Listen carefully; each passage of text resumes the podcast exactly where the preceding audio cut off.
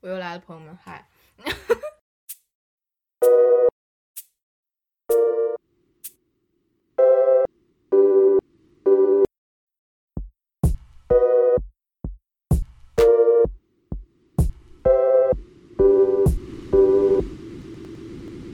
大家好，我们是奔奔走香香港，我是左奔，我是右奔。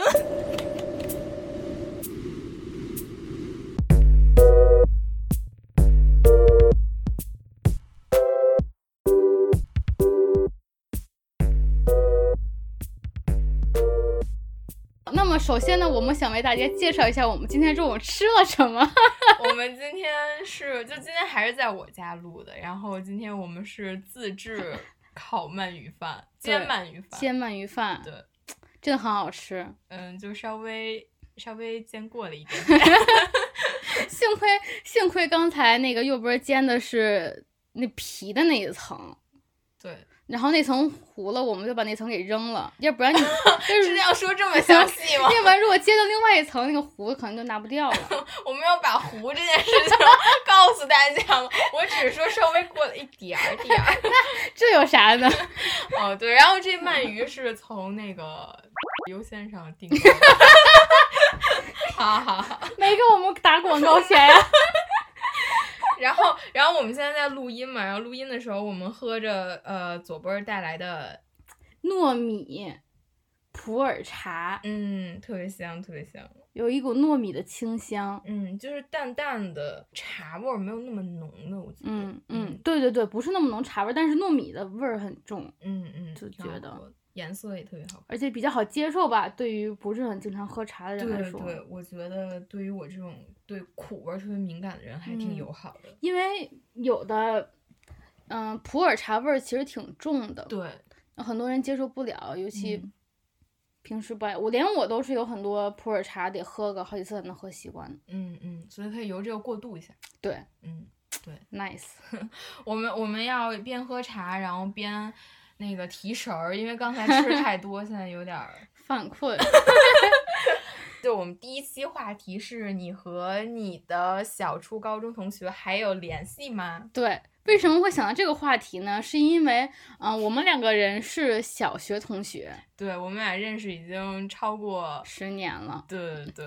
这次可能会成为第一期嘛，然后就先呃简单的介绍一下，也不知道大家好不好奇。然后我们先自我主张的介绍一下为什么叫奔奔走向高，因为就是我们名字里面共通的都有一个奔或者奔奔儿奔嗯奔儿这个发嗯音，对对对，你你说一下你为什么？我叫奔儿是因为我有一个初中同学，是一个非常喜欢给别人起外号的人，他是一个转校生，他来以后就说。我长得特别像他们家的一个兔子，他们家那只兔子特点就是奔儿头大，所以他就给他们家兔子起名叫奔儿。他就说我长得像他们家兔子，所以管我叫奔儿。渐渐的呢，这个名字过于朗朗上口，便于记忆。渐渐的，我就对这个名字很有，嗯，很认同这个名字吧，因为很喜欢这些叫我这个名字的人。这就是左奔儿为什么叫奔儿。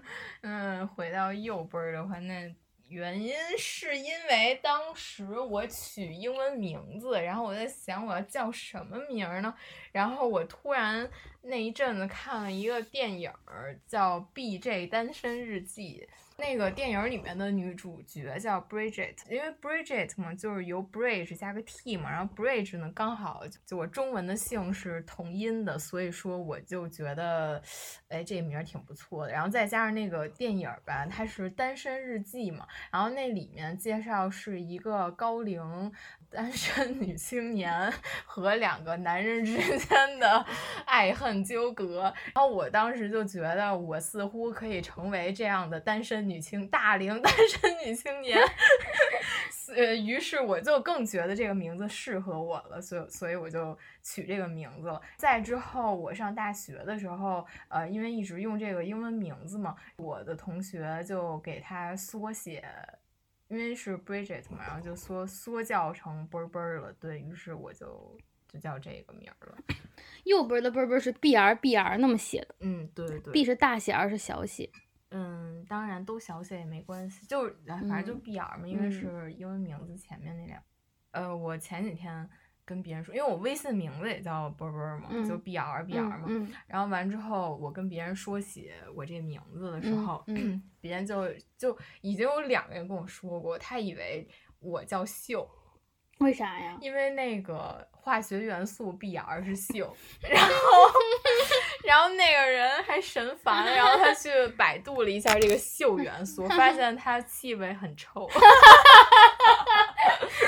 你不是秀，你是秀秀啊？我是侥幸，对呀、是天呐，臭上加臭。我决定改名叫秀秀了，真洋气。嗯，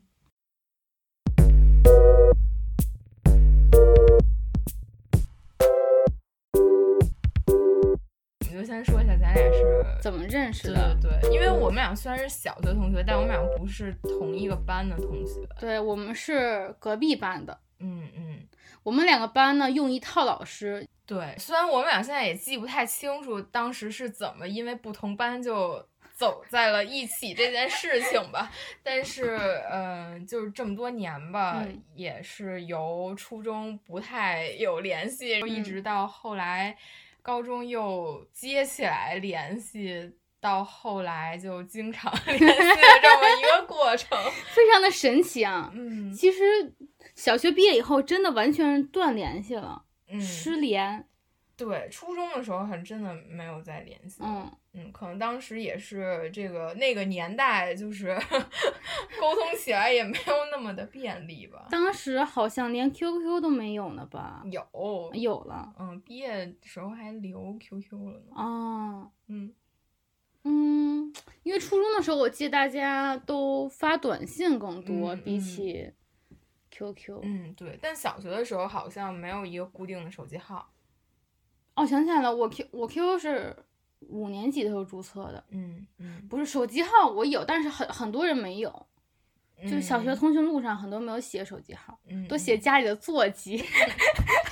对，现在大家家里应该都也没有座机了吧？就算有也不怎么啊，不不用了，对，嗯后来是高中的时候有一次，是有一次联系吗？一两次吧。嗯嗯，再之后就是大学的时候，嗯，我们一块儿去韩国玩了一次。去了一趟韩国，有四个女生一起，嗯，特别特别开心。对，因为那次经历特别的难忘，嗯，然后再之后就经常联系了。对，嗯嗯，对。然后那次右边儿他带了一个 DV 之类的东西，然后就想做一个那种小视频，哦就想当时还没有 vlog 呢吧，但是他就嗯想做一个那种旅行记录的小视频，相当于现在的 vlog 了。他还拍了好多照片啊，修的特别好看。再加上我就很喜欢这个人，怎么说呢？他就是他日常体现出来的性格，所以我就发现这个人很合我的心意。买了这个人，买走回家当宠物。所以之后就可能有意无意的想跟这个人有更多的交流和接触吧。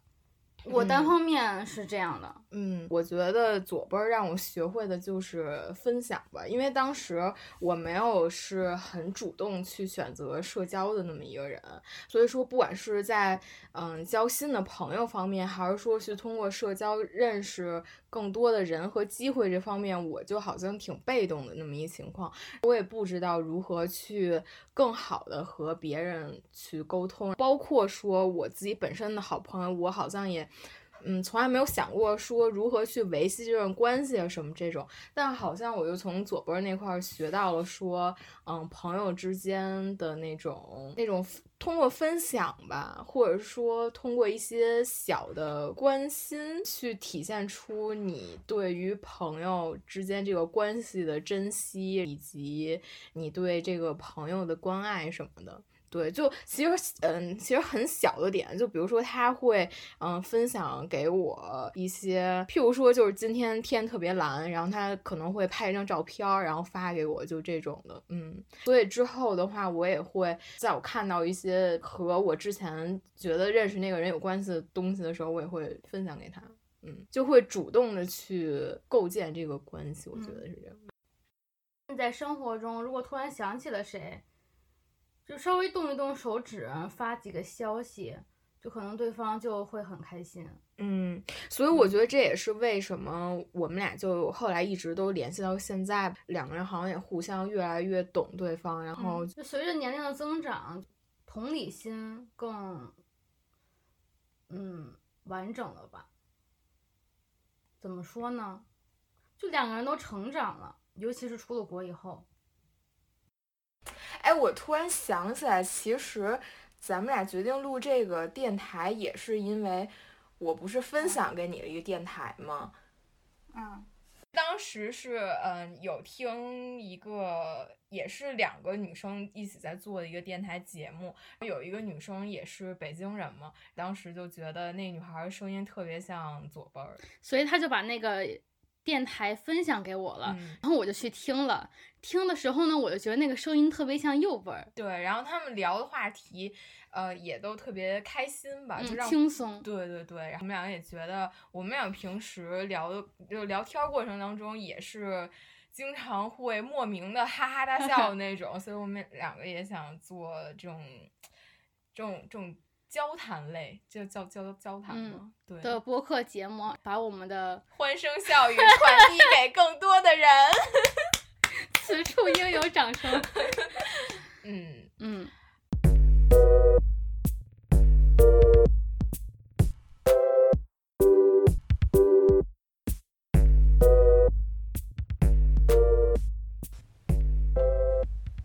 那你觉得你？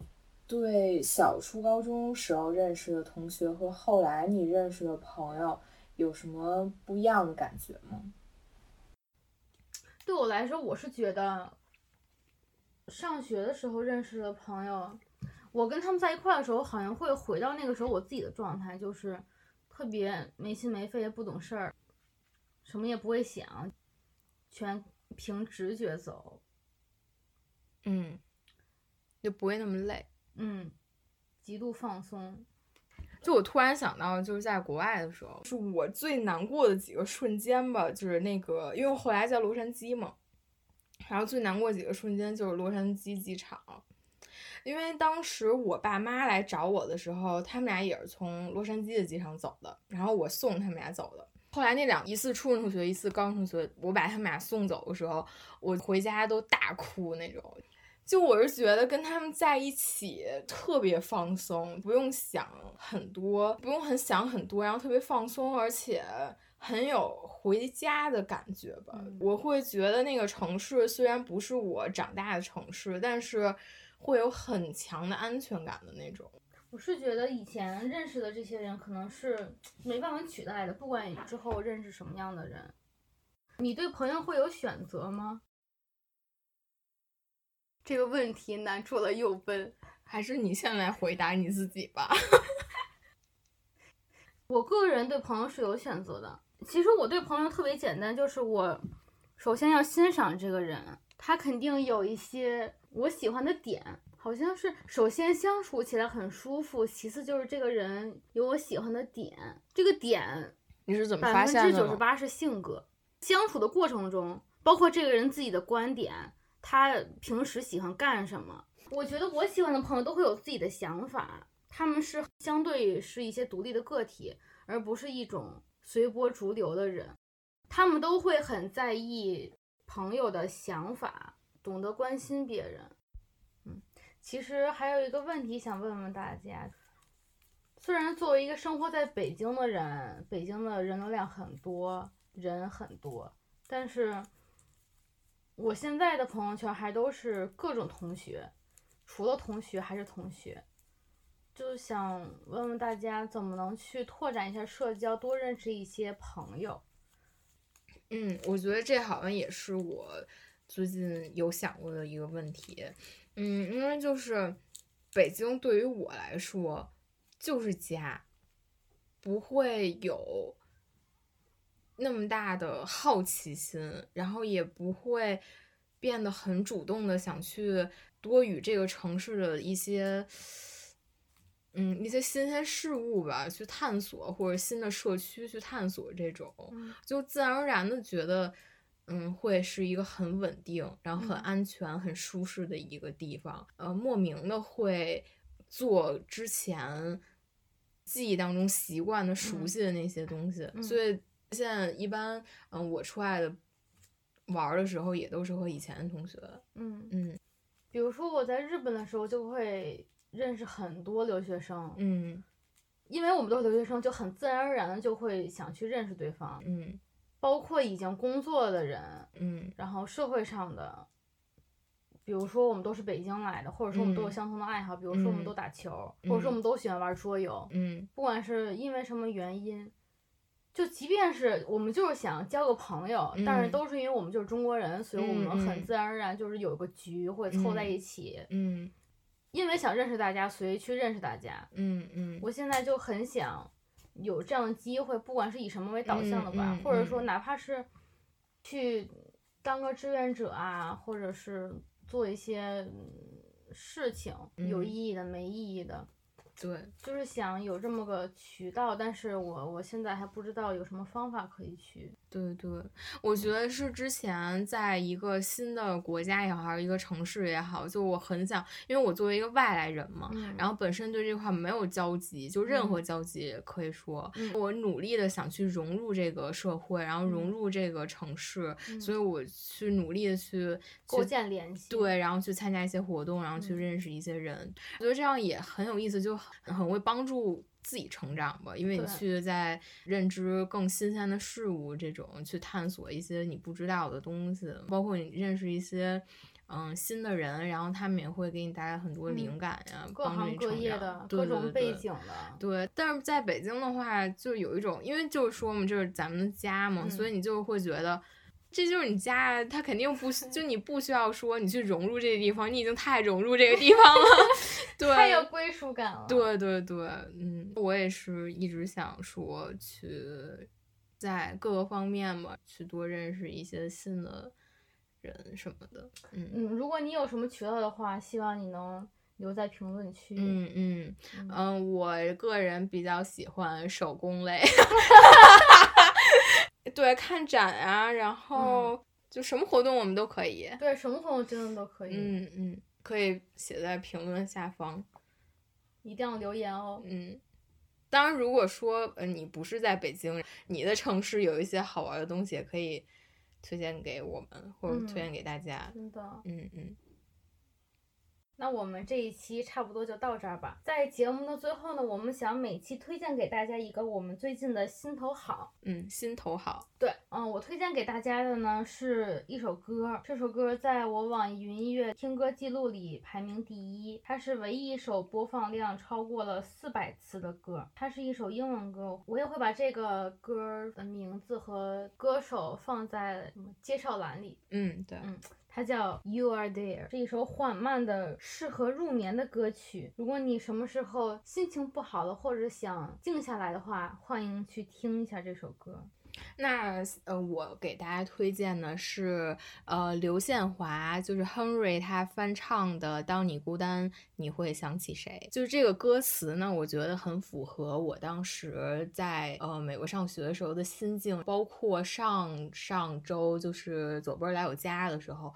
把他送走回家的时候听这首歌也是感感慨万千。就歌词里面他有写到说，人总要离别，谁也不能永远陪谁。我并没有害怕那种孤单感，然后我也没有说讨厌这种感觉。但是让我觉得幸福和开心的是，就算在我最孤单的时候，我依然是有着呃一群很好的朋友，我知道他们一直都在支持着我。然后我们虽然不在一起，但是早晚我们都会在一起。然后他们也会。在我需要的时候安慰我，或者是温暖我 那种感觉。对，去年四月份的时候，处于一个在回国还是不回国当中那种很纠结的那个时期嘛。然后那个时候我就特别喜欢刘宪华、亨瑞，可能一方面可能是因为他的才华吧，然后另一方面也是因为他作为一个加拿大人，他在韩国国籍的不同，然后文化的不同，但是他可以在异国。